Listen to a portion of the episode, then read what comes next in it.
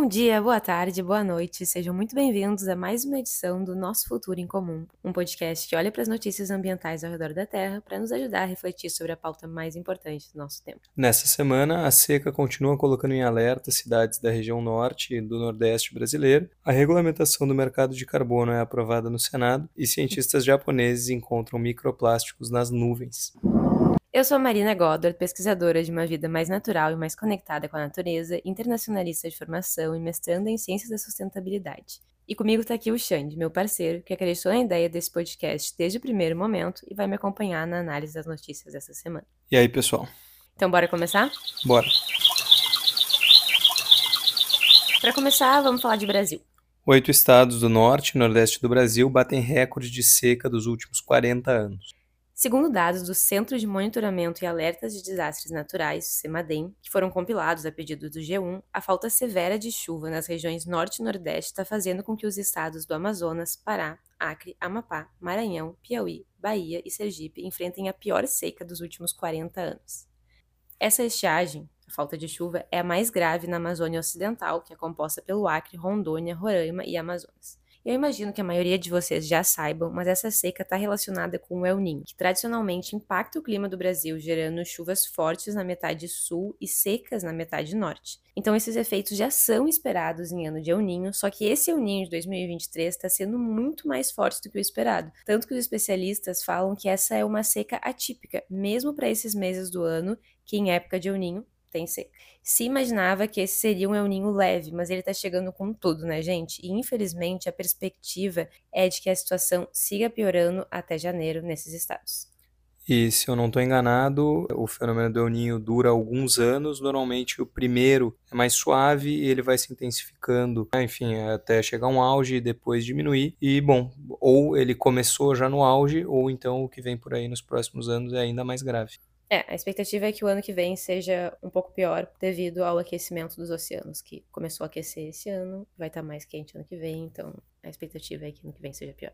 Bom, gente, essa seca tem deixado os rios da região em uma situação bem grave, como vocês já devem ter acompanhado em algumas outras notícias. Rios muito importantes para a região, como o Rio Negro e o Solimões, que formam o Rio Amazonas, ou o Rio Madeira e o Rio Xingu. Eles devem ter vazões abaixo da média histórica. Com o aumento da seca, os bancos de areia estão ficando cada vez maiores e a gente tem visto na TV várias matérias mostrando trechos dos rios que antes eram navegáveis e agora as pessoas estão cruzando a pé. Como tradicionalmente grande parte do deslocamento na Amazônia é feito por via fluvial, essa seca tem dificultado o acesso das pessoas a itens de necessidades básicas, como a água, comida e medicamentos, e tem até comunidades que estão começando a ficar isoladas. Segundo a Defesa Civil, se estima que até dezembro 500 mil pessoas sejam afetadas só no Amazonas. Por fim, também é impossível não comentar aqui a mortandade de animais que tem acontecido na região associada a essa seca.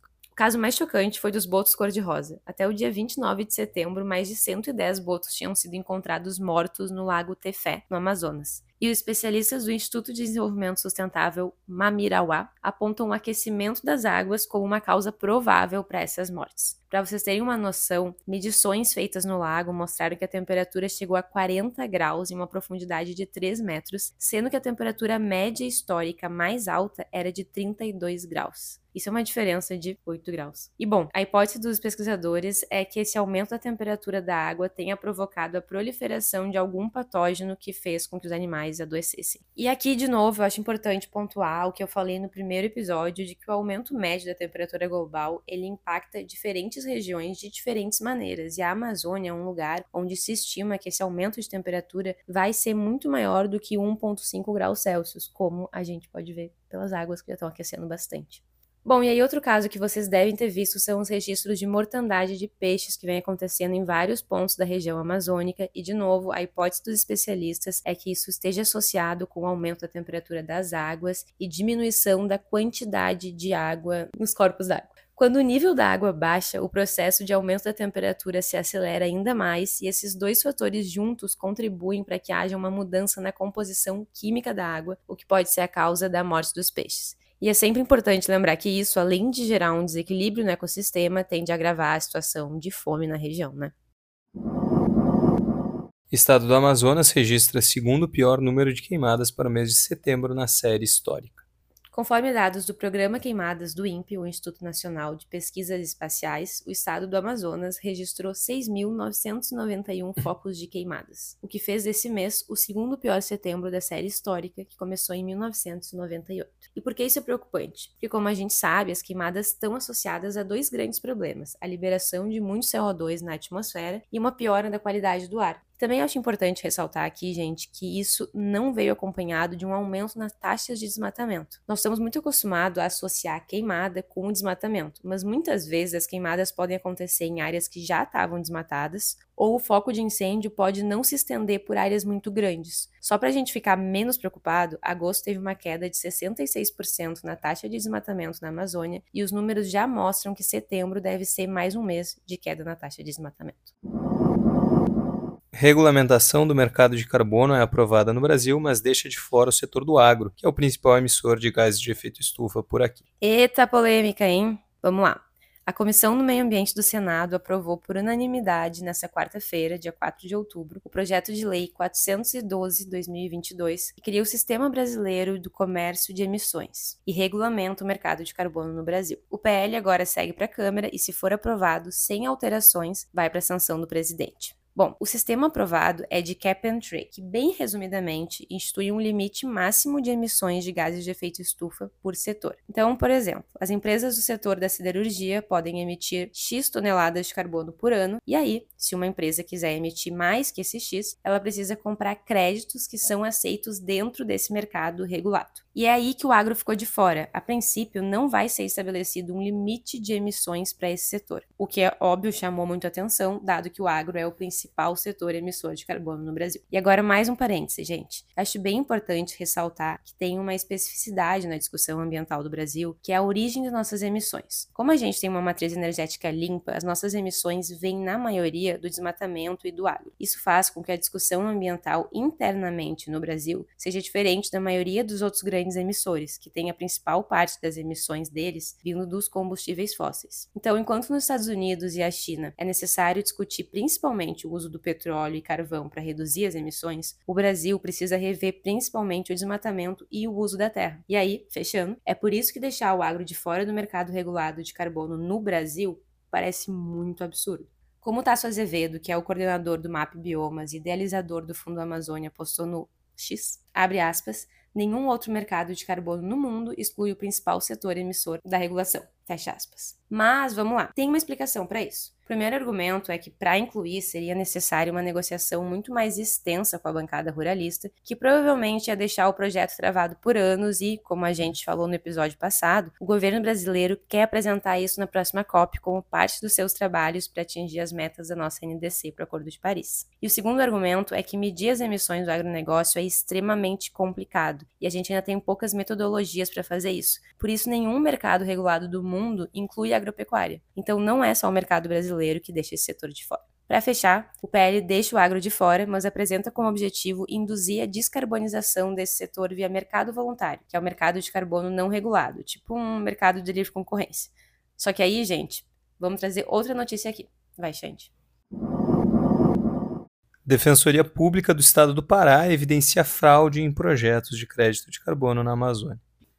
Segundo uma matéria publicada na terça-feira no G1, a Defensoria Pública do Pará entrou com ações na justiça contra cinco empresas brasileiras e três empresas estrangeiras que teriam usado terras públicas brasileiras para lucrar com a venda de créditos de carbono para gigantes multinacionais, desde companhias aéreas até clubes de futebol. A ação corresponde a três grandes projetos de crédito de carbono que prometiam várias ações de preservação da floresta, mas no fim não agiram nesse sentido. Uma das principais empresas envolvidas é a Verra ou Vera, uma das maiores certificadoras de crédito de carbono no mercado voluntário. Esse assunto, gente, é muito complexo para explicar aqui rapidamente, mas para quem quiser saber mais sobre, eu sugiro começar buscando uma série de reportagens que o jornal The Guardian já fez, mostrando como a Vera vem vendendo créditos que eles chamam de créditos podres na Amazônia. E sobre esse caso específico do Brasil, ele foi tema do episódio do podcast O Assunto, da Natuza Neri, na última terça-feira, e o nome do episódio é Fraude na Amazônia em Créditos de Carbono.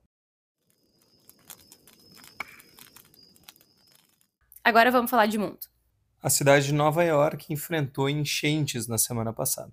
Fortes tempestades provocaram enchentes relâmpago na cidade de Nova York, que declarou estado de emergência. Parte significativa do sistema de metrô, assim como ruas, avenidas e estradas, foram inundadas, e um terminal do aeroporto LaGuardia chegou a ser interditado temporariamente por causa da enchente. As autoridades locais reforçaram a gravidade da situação e a necessidade de precaução máxima e não houve nenhuma morte nem acidente grave contabilizado. E aqui é aquela situação do barco, né, gente? Estamos todos no mesmo barco quando o assunto é mudanças climáticas? Não. Estamos todos no mesmo oceano revolto, ou seja, nas mesmas condições climáticas, mas tem gente que enfrenta as ondas de iate e tem gente que enfrenta as ondas de canoa.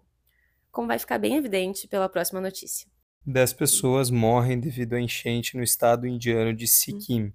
Em cerca de 24 horas entre a última terça e quarta-feira, nos dias 13 e 4 de outubro, a precipitação chegou a 40,9 milímetros, cerca de cinco vezes a média da região nesse período do ano. Essa pancada de chuva excepcionalmente grande provocou danos em uma represa e o transbordamento de um lago glacial, o que provocou morte de 10 pessoas e o desaparecimento de outras dezenas, incluindo 23 soldados do exército indiano. Eu fiz questão de trazer essa notícia aqui porque esse estado fica na região do Himalaia, que, como toda região com gelo, vem derretendo, nem que seja um pouco com o avanço das mudanças climáticas. Especialistas afirmam que eventos extremos estão se tornando mais frequentes nessa região e que o cenário de aumento contínuo das temperaturas leva a, abre aspas, um território desconhecido, fecha aspas. Isso é, um aumento da imprevisibilidade e da insegurança quanto ao futuro com as mudanças climáticas. Ondas de calor na Europa continuam depois de o último mês de setembro ter sido o mês de setembro mais quente já registrado. Neste que caminha para ser o ano mais quente já registrado pela humanidade, França, Alemanha e pelo menos mais quatro países da região vivenciaram o mês de setembro mais quente das suas histórias, e o calor sem precedentes deve continuar agora em outubro, mesmo com o fim do verão. Para que você tenha uma ideia, na França, a temperatura em setembro foi entre 3,5 e 3,6 graus Celsius mais alta do que a média registrada no período de 1991 a 2020 mas num recorte menos ruim se for considerada a temperatura média de setembro desde 1900 Ainda assim, a temperatura deste ano ficou mais de um grau assim. Na Alemanha, o mês de setembro teve média de temperatura mais de 4 graus Celsius mais alta do que a média registrada entre 1961 e 1990. Bom, importante a gente lembrar aqui que setembro é o mês em que termina o verão europeu e inicia o outono, por volta do dia 20 de setembro, o que normalmente significa a diminuição progressiva das temperaturas, mas não é bem isso que vem se observando, né? juntando essa notícia com as notícias que a gente deu no começo do episódio sobre a Amazônia, fica evidente a dificuldade de conter o aumento da temperatura até 1,5 graus Celsius, o marco do Acordo de Paris. Atualmente, a estimativa de especialistas é de que já se concretizou um aumento de 1,2 graus Celsius em relação às médias de temperatura de antes do período industrial. Ao mesmo tempo, tudo isso mostra a urgência de que medidas efetivas sejam tomadas para a gente frear o que o Antônio Guterres já chamou de ebulição global.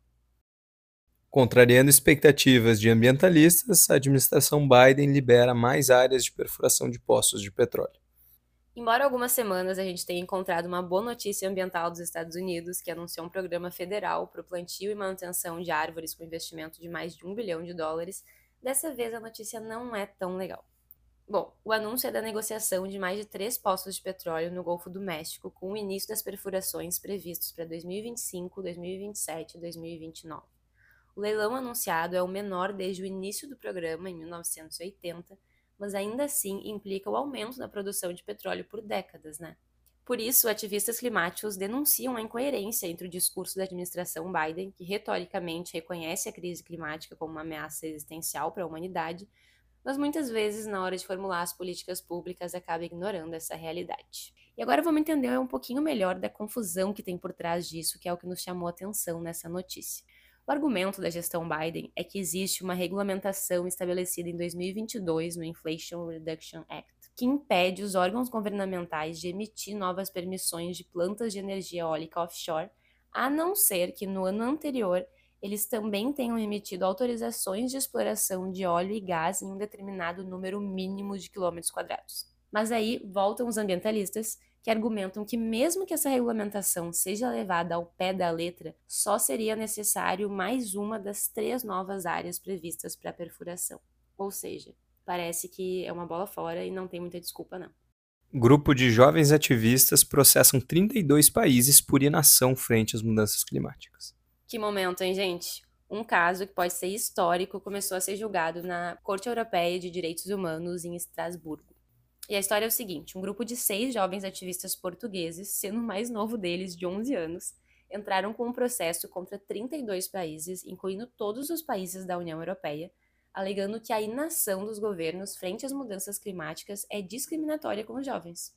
Segundo eles, a piora das mudanças climáticas viola o direito deles à vida, à privacidade e à vida em família, assim como viola os direitos de ser livre da tortura ou tratamentos desumanos e degradantes, e de ser livre de discriminação com base na idade. Todos eles têm histórias de piora nas suas condições de vida para relatar, e na grande maioria devido a incêndios que aconteceram no sul da Europa nos últimos anos. Eles querem que esses 32 governos estabeleçam e cumpram metas mais ambiciosas nas suas reduções de emissões, tomando medidas como a redução do uso e venda de combustíveis fósseis, redução da compra de produtos do além-mar e obrigação às empresas nacionais para que elas limpem as suas cadeias de produção. Bom, por aqui nós vamos ficar de olho nesse processo para ver qual é o resultado, mas o que a gente já pode afirmar é que isso mostra como a litigância climática é algo que vai estar cada vez mais presente no nosso futuro. Cientistas japoneses encontram microplástico em nuvens.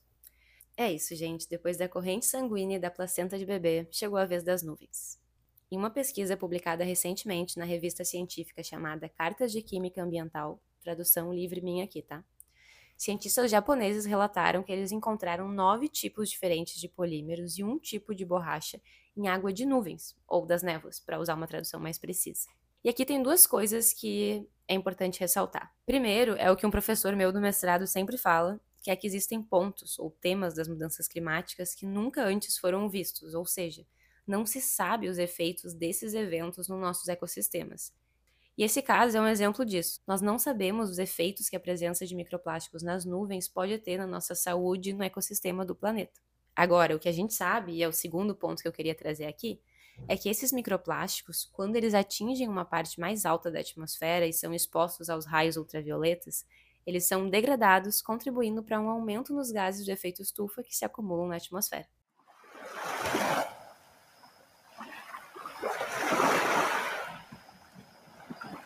Ecoansiolítico. A gente sabe que acompanhar a crise climática assim de pertinho pode gerar uma ecoansiedade daquelas. Por isso, esse é o Ecoansiolítico, nosso quadro para compartilhar com vocês a ou as notícias que nos deram esperança nessa semana. E nessa semana a gente resolveu prestigiar a resiliência da biodiversidade. Por isso, nós temos quatro notícias de destaque sobre esse assunto. Um rinoceronte da Sumatra, espécie criticamente ameaçada de extinção, nasceu num santuário na Indonésia, elevando a população do santuário para nove rinocerontezinhos. Um cavalo marinho foi registrado pela primeira vez na ilha de Palmas, na Baía de Guanabara, e o melhor, o bichinho encontrado era uma fêmea madura e pronta para reproduzir. Um lagarto da espécie, nome científico aqui, gente, Bacchia Samophila, que mais parece uma cobrinha dourada pela foto, é redescoberto após décadas sem registro. E Número similar de machos e fêmeas de tartarugas verdes e tartarugas de pente estão se reproduzindo no mar de coral, trazendo esperança quanto à sobrevivência das espécies que sofrem com o processo de feminilização, já que a determinação do sexo das tartarugas é dependente do clima. É isso aí. Muito obrigada a todos que nos ouviram até aqui hoje. Quem quiser, tiver bem, tiver saúde, eu convido a se inscrever no nosso podcast, seguir em todas as plataformas de áudio. E se alguém quiser acompanhar o meu trabalho como criadora de conteúdo, também pode buscar por arroba Marina no Instagram, YouTube e TikTok. E vamos seguir acompanhando o que acontece no nosso mundo, porque o que acontece na Terra é o que acontece com a gente. Um beijo e até a próxima semana.